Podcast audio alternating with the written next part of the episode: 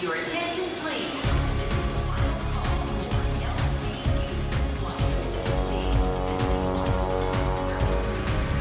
A hora dos portugueses. O Conselho das Comunidades Portuguesas, CCP, é o órgão consultivo do Governo para as políticas relativas às comunidades portuguesas no estrangeiro. Compete-lhe emitir pareceres, produzir informações e formular propostas e recomendações sobre as matérias que respeitem aos portugueses residentes no estrangeiro e ao desenvolvimento da presença portuguesa no mundo. O Conselho Permanente é composto por 12 membros e reuniu para debater a nova lei do CCP. Poderíamos ter avançado um pouco mais, mas há questões que fogem à alçada do próprio CCP. Nós já passamos por três, eu, e se quiserem ser mais rigorosos, até por quatro secretários de Estado. Uh, estou neste Conselho já por uh, segunda vez. Uh, o primeiro foi no período de 2008.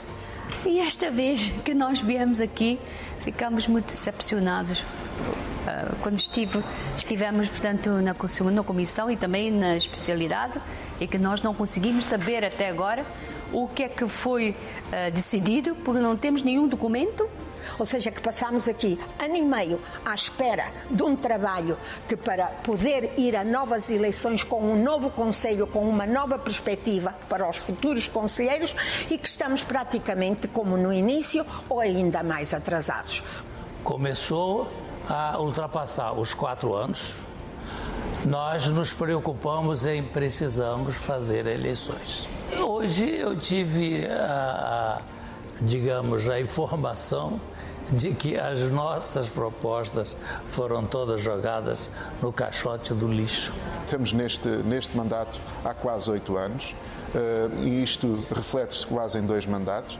Há coisas que não concordamos, como a, questão da paridade, porque há, há, há, círculos eleitorais que só elegem uma pessoa e não sabemos como é que conseguimos pôr a paridade um, nesse, nesse, nesses círculos.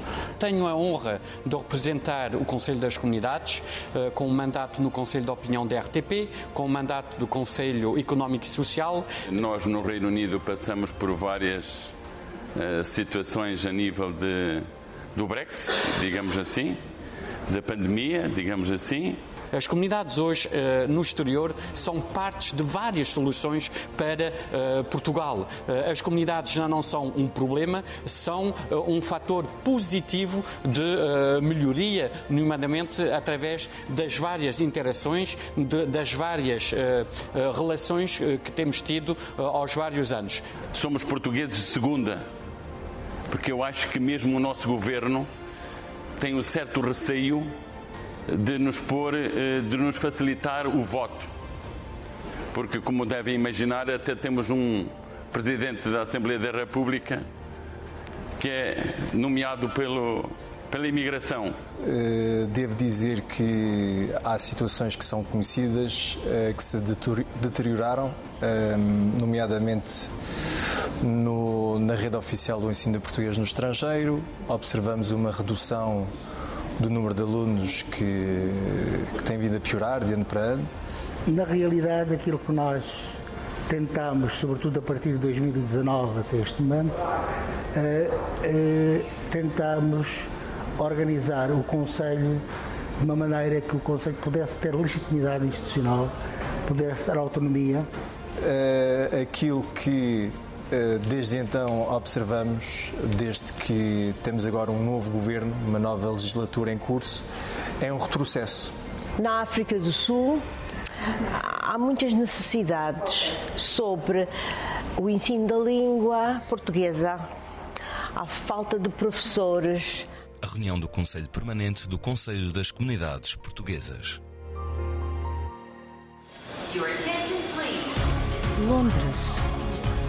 Luxemburgo, Rio de Janeiro, Paris, São Paulo, Lyon, Manchester. A hora dos portugueses.